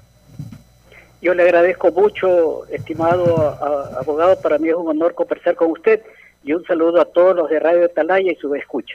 Muy bien, gracias. Gracias, economista. Nos vamos a recomendaciones comerciales. Auspician este programa. Aceites y lubricantes Gulf, el aceite de mayor tecnología en el mercado. Acaricia el motor de tu vehículo para que funcione como un verdadero Fórmula 1 con aceites y lubricantes Gulf. El gobierno de todos y la Corporación Financiera Nacional continúan trabajando por el desarrollo de nuestro país. Si ya tienes un crédito con la CFN, puedes diferir tu pago con una ampliación de plazo y los pymes podrán extender el diferimiento hasta el mes de agosto. Ingresa a www.cfn.fin.es. CFN, el desarrollo es ahora. ¿Quieres estudiar, tener flexibilidad horaria y escoger tu futuro? En la Universidad Católica Santiago de Guayaquil trabajamos para el progreso en educación, ofreciendo cada día la mejor calidad y para ello estamos a un clic de distancia. Escoge la carrera de tu vocación. Puede ser marketing, administración de empresas, emprendimiento e innovación social, turismo, contabilidad y auditoría, trabajo social y también derecho. Consulta en nuestra página web mayor información y esquemas de admisión. Universidad Católica Santiago de Guayaquil, formando siempre líderes. Llegó el momento de volver a abrir las puertas de tu negocio con el crédito Reactívate Ecuador impulsado por el gobierno nacional al 5% de interés a 36 meses y los primeros seis meses son de gracia. Solicítalo hoy en el Banco del Pacífico, el Banco Banco del Ecuador. Ahora vas a poder disfrutar del doble de gigas para que puedas navegar el doble en tus redes, tu trabajo y tus estudios y también compartir el doble con tu familia y amigos. Activa el nuevo paquete prepago de 2 gigas que viene con más llamadas ilimitadas a 5 números claro, 100 minutos a otras operadoras y gigas gratis para llamar y videollamar por WhatsApp y Facebook Messenger, todo solo por 5 dólares. Conéctate más sin pagar más. Estamos en la hora del pocho. Fernando, ya para terminar eh, los comentarios políticos, sociales, económicos y luego de la pausa ir al segmento deportivo, el Consejo Administrativo de la Legislatura al fin dio paso a las denuncias presentadas por las asambleístas de Creo Tangi Vera y Verónica Guevara de Revolución Ciudadana en contra del asambleísta oficialista Daniel Mendoza, acusado de infringir la ley orgánica de la función legislativa en el artículo 163, referente a la infracción de gestionar cargos públicos. Así lo confirmó el vicepresidente de la Asamblea, Patricio Donoso. Las dos denuncias deberán sustentarse, sustanciarse perdón, en la comisión que en su momento conformará el Pleno Legislativo, la cual deberá ser multipartidista y tripartidista. ¿Qué es esto de multipartidista y tripartidista? O sea, eh, tripartidista son tres partidos, multipartidista varios. Bueno, puede ser que a partir de tres partidos ya se considere multipartidista. Eventualmente el plenario podrá resolver si se unifican las dos denuncias a fin de que el debido proceso tenga la agilidad que el país requiere, explicó Donoso. El organismo que investigará a Mendoza deberá estar conformada por un asambleísta de país y dos de otros partidos, los cuales serán elegidos por el Pleno con el apoyo de 70 votos. Una vez en funciones, la mesa deberá, en un plazo de 10 días, preparar el informe que pasará al Pleno recomendando la destitución o no del legislador sobre la base del proceso de sustanciación que lleven y en donde escuchen a las partes, esto es, a los asambleístas Vera y Guevara, quienes deberán también sustentar su acusación y pedido de destitución. También deberá recibir al asambleísta Mendoza, quien en el momento está detenido en la cárcel 4, acusado por la Fiscalía del presunto delito de delincuencia organizada, para que ejerza su derecho a la defensa. Bueno, esto por, por ahí debieron haber comenzado antes que por suspender el sueldo del asambleísta. Esto era lo primero. A buena hora, la iniciativa de estas dos asambleístas. Me extraña que solamente hayan sido las dos. Me extraña que no haya sido un- un- una petición general de, eh, de- de varios asambleístas realmente. Eh, yo creo que ante un hecho tan impúdico, tan ilegal, tan inmoral, tan eh, de tanta ratería, perdonen que use esta palabra, eh, la Asamblea Nacional debió haberse levantado realmente, incluso debió haber sido una posición de bloques, incluyendo de su propio bloque, ¿no? Que no quede esto como que lo piden solamente dos organizaciones políticas, sino todos los bloques políticos. Porque, porque es un hecho eh, ya, ya realmente nauseabundo.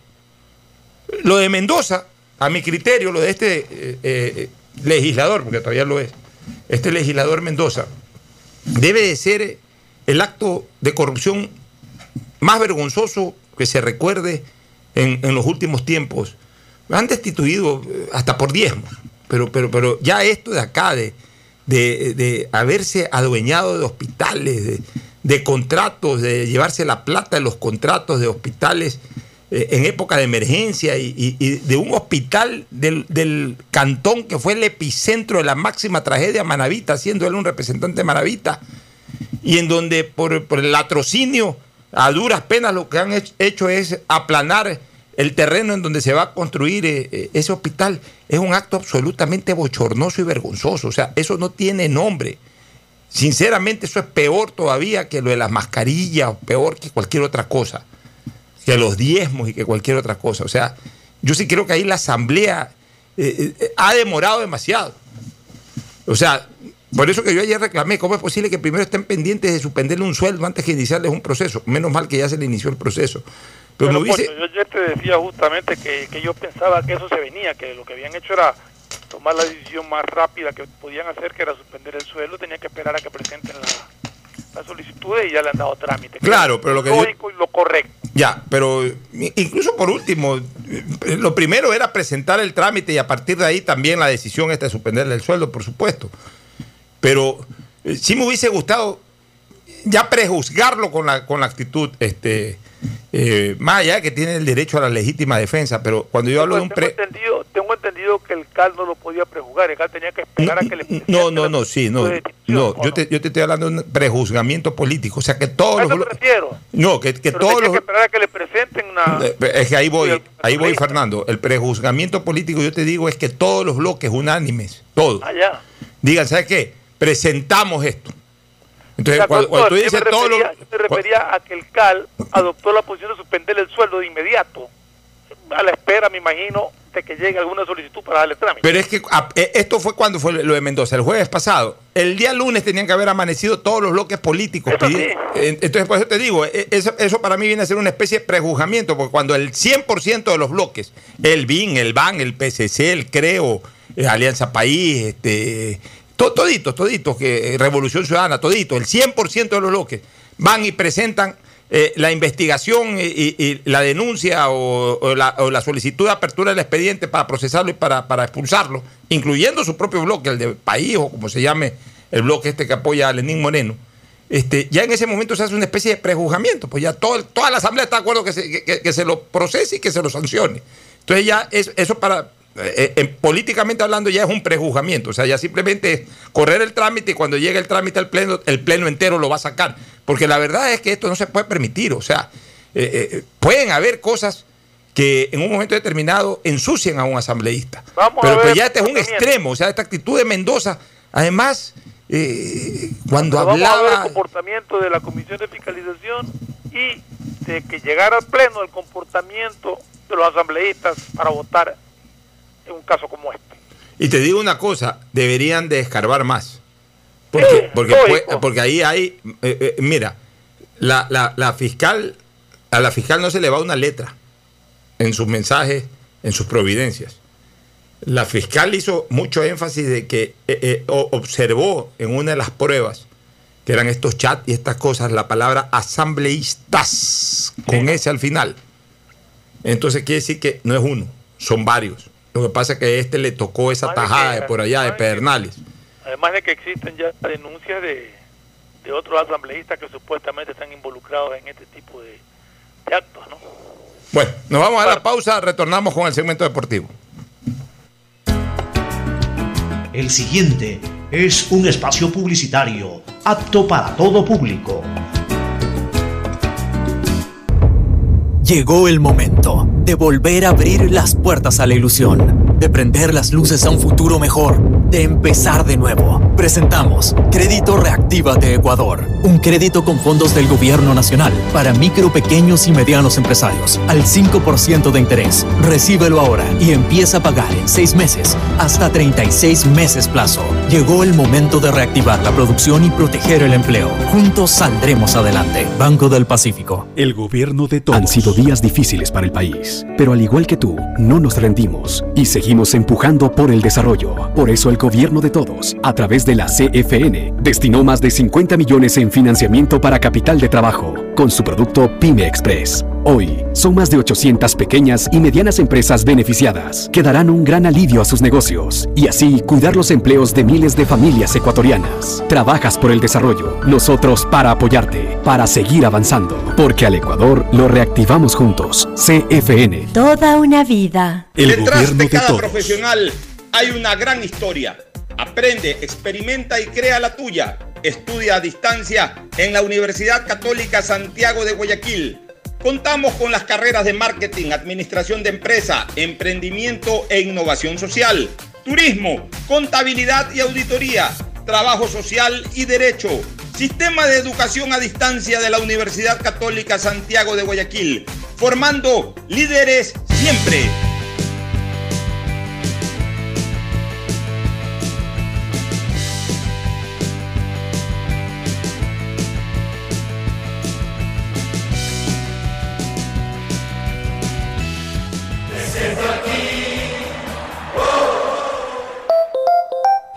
Seamos responsables con los héroes de nuestras calles. En esta emergencia sanitaria, recuerda desechar las mascarillas y guantes en una funda separada de la basura común. Protégela con otra funda y cuando la saques, rocía cloro sobre ellas. Tampoco deseches objetos contaminados en las calles y si son de gran volumen, llévalos a los centros de acopio autorizados. Encuentra las direcciones en www.puertolimpio.com. Puerto Limpio, juntos por Guayaquil. Si quieres estudiar, tener flexibilidad horaria y escoger tu futuro, en la Universidad Católica Santiago de Guayaquil trabajamos por el progreso en la educación, ofreciendo cada día la mejor calidad.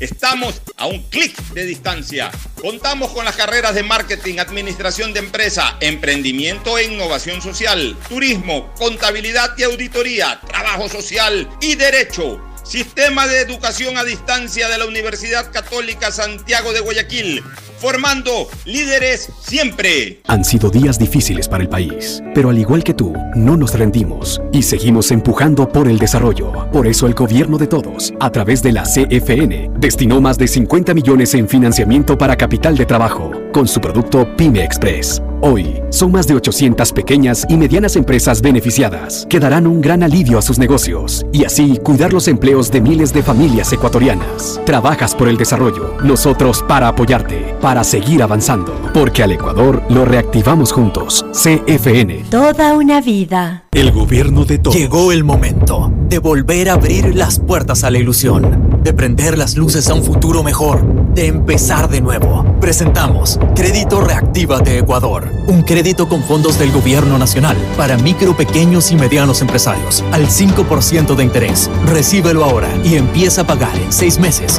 hasta 36 meses plazo. Llegó el momento de reactivar la producción y proteger el empleo. Juntos saldremos adelante. Banco del Pacífico. El gobierno Hay sonidos que es mejor nunca tener que escuchar. Porque cada motor es diferente. Desde hace 104 años, Lubricantes Gulf mantiene la más alta tecnología y calidad en línea de aceites para motores a diésel y gasolina. Está hecho con una fórmula especial para dar excelente protección a todo tipo de motores, evitando el desgaste prematuro de pistones, anillos y árbol de levas, ayudando a mantener limpio el motor y libre de depósitos que se forman por las altas o bajas temperaturas. Dele a su motor lo que se merece. Lubricantes Gulf, la más alta tecnología en lubricación. 104 años preservando la vida de su motor. Lubricantes Gulf. Gulf es más lubricante.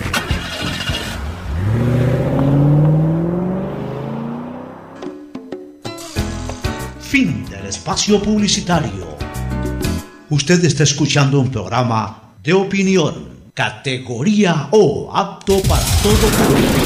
En la hora del pocho presentamos Deportes, Deportes. Bueno, retornamos, retornamos con el segmento deportivo. Mauricio Zambrano Izquierdo. Buenos ¿Qué días. tal? ¿Cómo están? Buen día con todos. Ya, como escuché hace, antes, hace poquito al doctor, que están ya pendientes hoy en España para el partido del clásico Ya en pocos andaluz. más, en pocas par de horas más, ¿no? Así, tres de la tarde se juega aquí. Tres Es- horas más. Exactamente, Sevilla frente al Betis.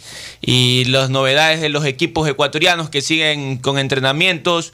Eh, hoy Barcelona, por ejemplo, trabajó ya un poco más con, con pelota. Eh, obviamente Bustos declaró que, que necesitan un poco de posicionamiento con el balón, eh, volver a conectarse en, el juego. A Burray también se lo vio ayer justamente en una entrevista eh, que le hicieron a, Fabián Bustos, pude escuchar que le preguntaron acerca de, Arroyo y habla muy bien, dice que es un jugador que le gusta, le gusta tenerlo en su plantilla, que en su momento hasta lo sufrió a Michael Arroyo y se ha quedado sorprendido con el talento que tiene. Bueno, lo que cuesta también. Claro que sí. Ningún técnico, ningún técnico desprecia a ningún jugador, pero ahí ya va más por el tema económico.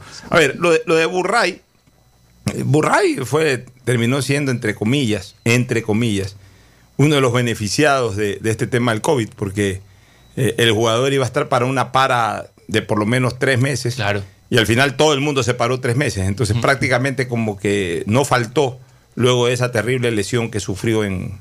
O sea, no se perdió prácticamente nada del Campeonato Nacional y no se perdió prácticamente nada de la Copa Libertadores de América.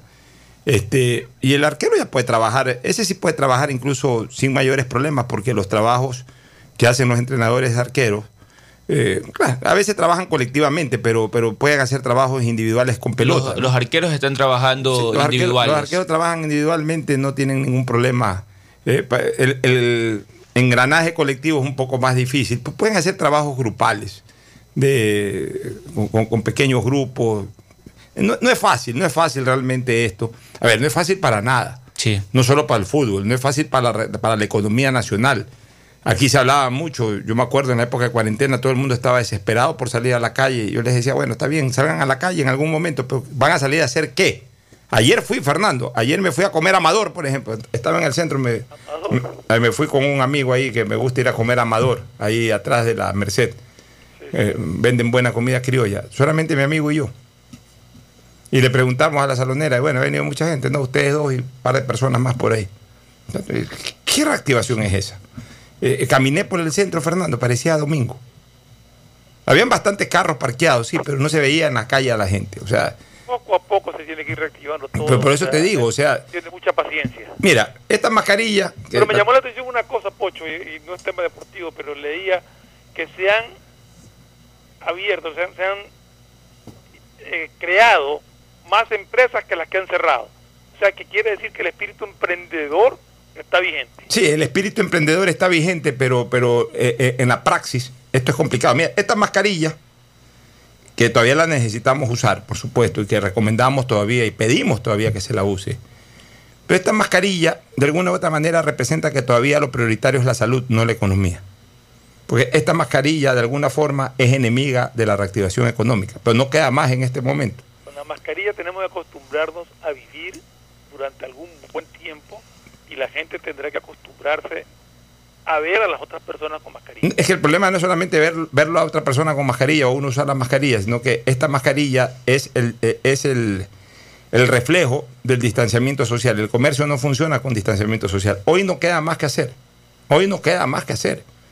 Pero eh, eh, por eso siempre hablábamos que el coletazo del COVID al bolsillo iba a ser terrible. Por eso había gente desesperada. Bueno, el que vive del día a día y el que, aunque sea se gana un dólar ahí vendiendo cualquier cosa al paso, eh, eh, es más, porque con ese dólar algo hace, es más que no ganarse nada. Pero la gente que tiene una actividad formal, posiblemente ahorita esté perdiendo más que en la cuarentena. Porque ahorita está asumiendo ciertos gastos eh, dentro de su actividad que, que no le representan en lo más mínimo. O sea, abrir de todas maneras locales genera un gasto, que sea de ir eh, en gasolina, ir, a- ir, hacia el local. Luz. Luz. Tiene, tiene que prender el aire de tu local. Ayer vi, ayer vi un tweet escrito por un amigo nuestro, yo creo que es amigo tuyo también creo que es, que decía que por fin se festejaba el día de ayer, que por fin después de tres meses habían vendido lo mismo que antes de lo de que antes de que nos caiga la pandemia.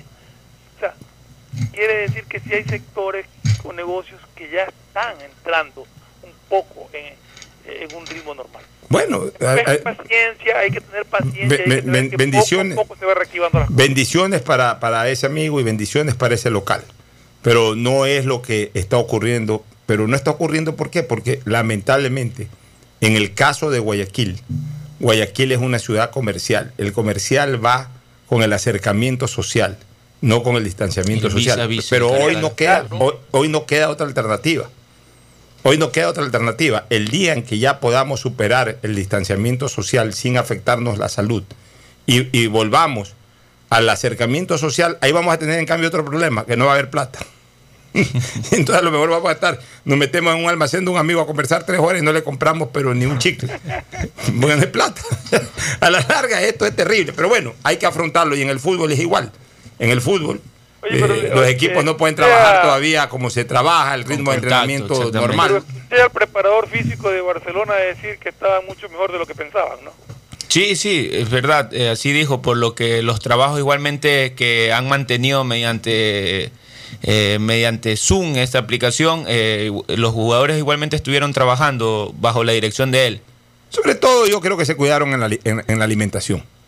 Claro, mantenían... eh, O sea, no es lo mismo. Y, y en eso, ahí sí pesa el profesionalismo del deportista. Exactamente. No es lo mismo cuando acabas una temporada, que estás reventado de la temporada, jugado un año entero sin parar, estás fastidiado, Te no quieres volver a saber nada de una pelota y lo que quieres es comer, lo que quieres es andar, eh, eh, activar un poco tu vida social, que es muy deprimida durante la época de la competencia, etcétera. Entonces ahí sí te desbandas.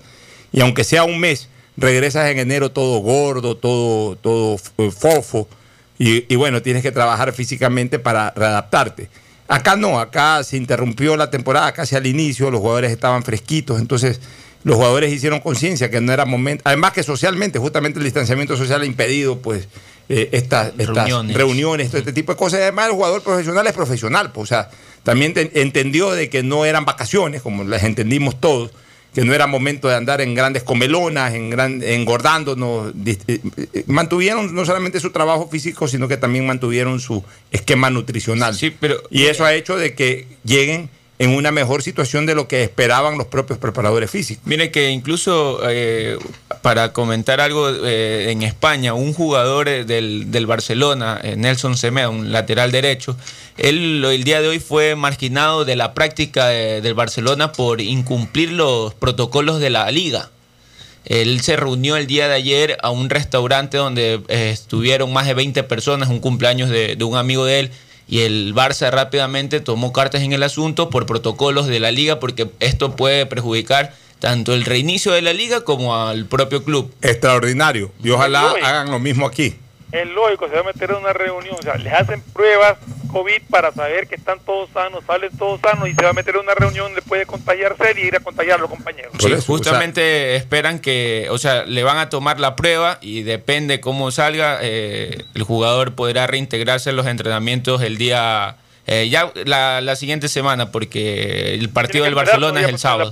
Es que, Exactamente. En cambio hay jugadores como el compatriota nuestro este que está en Brasil. o sea, Casares. Se dedicó a hacer fiestas durante la época de la cuarentena. O sea, no, no, no terminan de entender de que son profesionales, por Dios. O sea, ellos creen que ganar plata o que lo- la plata que ganan es por, por- por la habilidad que tienen para conducir una pelota. Están equivocados.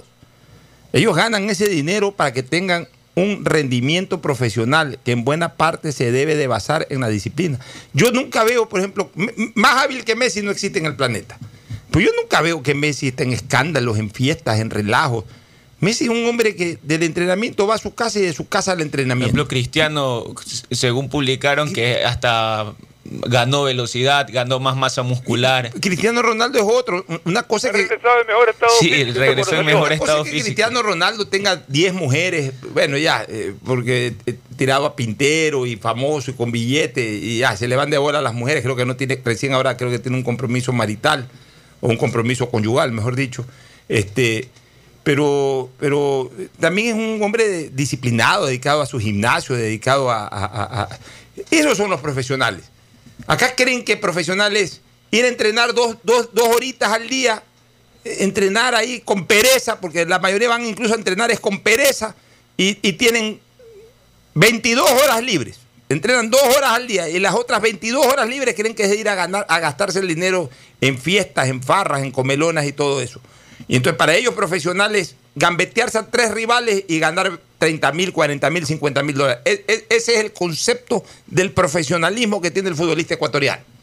Ellos no, ellos no saben que dentro de ese concepto del profesionalismo ganan esa plata es para estar impecable físicamente. Y que para estar impecable físicamente ellos tienen que hacer enormes sacrificios. Estar metidos en sus casas, trabajando en la parte física eh, el tiempo que tengan disponible, trabajando la parte mental, eh, viendo bastante fútbol, leyendo o entreteniéndose, sacarse el aire en los entrenamientos y, y prácticamente reducir a cero su vida social, sino para, que, para temas muy puntuales. Pero el futbolista ecuatoriano piensa totalmente distinto. El futbolista, eh, eh, el futbolista ecuatoriano piensa que su cuarto de hora es para llenarse los bolsillos de plata y pagarse la gran vida. Es esa es la mentalidad profesional de un alto porcentaje del futbolista ecuatoriano. Por eso es que salen a Europa, salen a cualquier otro lado, fracasan, los regresan enseguida. Porque tienen ese maldito pensamiento. Algo también para comentar de Melec, eh, que ayer también se reintegraron a las prácticas de Melec, le habían salido dos jugadores eh, positivos. Y antes de, retomar los entrenamientos, le volvieron a hacer las pruebas a estos jugadores que no dieron los nombres, porque así asignó la, Liga Pro que eh, cuando den positivo pueden decir de si son jugadores, pero no pueden dar los nombres. Y rápidamente cuando les tomaron las pruebas eh, salieron negativos y entrenaron con total normalidad junto con los demás compañeros, obviamente dividido en los grupos asignados. Vamos a una recomendación comercial para el final, para retornar. al final. Auspician este programa. Aceites y lubricantes Gulf, el aceite de mayor tecnología en el mercado. Acaricia el motor de tu vehículo para que funcione como un verdadero Fórmula 1 con aceites y lubricantes Gulf. El gobierno de todos y la Corporación Financiera Nacional continúan trabajando por el desarrollo de nuestro país. Si ya tienes un crédito con la CFN, puedes diferir tu pago con una ampliación de plazo y los pymes podrán extender el diferimiento hasta el mes de agosto. Ingresa a www.cfn.fin.es. CFN, el desarrollo es ahora. ¿Quieres estudiar, tener flexibilidad horaria y escoger tu futuro? En la Universidad Católica Santiago de Guayaquil trabajamos para el progreso en educación, ofreciendo cada día la mejor calidad y para ello estamos a un clic de distancia. Escoge la carrera de tu vocación. Puede ser marketing, administración de empresas, emprendimiento e innovación social, turismo, contabilidad y auditoría, trabajo social y también derecho. Consulta en nuestra página web mayor información y esquemas de admisión. Universidad Católica Santiago de Guayaquil, formando siempre líderes. Llegó el momento de volver a abrir las puertas de tu negocio con el crédito Reactívate Ecuador impulsado por el gobierno nacional al 5% de interés a 36 meses y los primeros 6 meses son de gracia. Solicítalo hoy en el Banco del Pacífico, el Banco Banco del Ecuador. Ahora vas a poder disfrutar del doble de gigas para que puedas navegar el doble en tus redes, tu trabajo y tus estudios y también compartir el doble con tu familia y amigos. Activa el nuevo paquete prepago de 2 gigas que viene con más llamadas ilimitadas a 5 números claro, 100 minutos a otras operadoras y gigas gratis para llamar y video llamar por WhatsApp y Facebook Messenger, todo solo por 5 dólares. Conéctate más sin pagar más. Estamos en la hora del pocho. Bueno, ya para el final, Fernando, vamos a estar pendientes de este partido de la Liga Española. También el día de mañana, entiendo, hay un Zoom. Está de moda esto del Zoom, ¿no? Claro, sí. Hay un Zoom entre la Confederación Sudamericana de Fútbol, EGAS y Estrada para aclarar sobre la decisión que tuvo el presidente EGAS, el presidente de la Federación Ecuatoriana de Fútbol, Francisco EGAS, de acudir a la justicia ordinaria. Con los dos o con todo el directorio. Sí, el directorio- directorio básicamente es el mismo. Claro, el directorio de la no, pues el directorio de la Confederación Sudamericana de Fútbol con estas dos personas. Solamente con los dos. sí. No, ¿Sabes fueron, fueron no, no, fue, fue este to- el directorio de, de, de- de la federación fue también El, el- exacto, de la citado. Exactamente, Oye, también fue. Bueno, entonces Entre mañana- ellos están eh, Francisco Egas, Jaime Estrada, Carlos Galarza, Amílcar Mantilla, Vicente Mantilla, Alfonso Murillo y Edinson Ugalde son los Todos esos van a estar mañana convocados en el Zoom. Ya, entonces ahí se va a tratar el tema de por qué eh, se acudió a la justicia ordinaria y me imagino que van a tratar temas de forma y fondo sobre la decisión del, de- de- Exactamente. del Congreso de destituir a Francisco Egas y de nombrar presidente a Jaime, Jaime Estrada. Estrada. Así que mañana puede ser eh, quizás un día importante para encontrar la solución en, en este cisma que hubo lamentablemente en la Federación Ecuatoriana. Ojalá, porque no podemos llegar a una eliminatoria con esta pelea de no saber quién es el presidente de la Federación. Así es. Es una cosa terrible. ¿Alguna otra cosa final, Fernando? O sea, lindo que regrese el fútbol a una de las ligas más importantes del mundo y encima con un clásico. Sevilla Ma- está de fiesta futbolera, hoy día. Eh, mañana también, eh, hace pocos días anunciamos que la siguiente semana regresa la Liga Italiana, pero mañana juega la Copa de Italia. O sea, mañana juegan. Ya se juega en Italia. Copa Italia, exactamente. Se juega la Juventus frente al Milan, la semifinal, que en el partido de ida quedaron 1 a 1. Ya, y, y el Real Madrid juega el domingo. El domingo el Real Madrid, ¿Qué hora correcto. es el partido mañana? Mañana juegan a la una y media. Barcelona, Hoy es 3 de la tarde, ¿no? Barcelona Sí, hoy es juega. 3 de la tarde. Barcelona juega el sábado frente al Bueno, Mallorca. a falta de pan, tremendas galletas son buenas. Todavía no tenemos fútbol ecuatoriano, pero ya, ya ¿sabes qué? Ya, ya llegó un momento que yo ya estaba cansado de ver fútbol, fútbol del recuerdo. Sacaban los mundiales. Ya- ya- ¿Sabes qué? Ya necesitábamos fútbol en vivo nuevamente. Así es. Gracias por su sintonía. Este programa fue auspiciado por Aceites y Lubricantes Gulf, el aceite de mayor tecnología en el mercado. CFN continúa trabajando por el desarrollo de nuestro país. El desarrollo es ahora. Con Claro, conéctate más y sin pagar más. Vas a tener el doble de gigas para que puedas navegar el doble en tus redes, tu trabajo y tus estudios. Universidad Católica Santiago de Guayaquil y su plan de educación a distancia, formando siempre líderes. Banco del Pacífico, el Banco Banco, con su línea de crédito Reactívate Ecuador al 5% de interés a tres años y con los primeros seis meses de gracia. Este fue un espacio contratado. Radio Atalaya no se solidariza necesariamente con las opiniones aquí vertidas.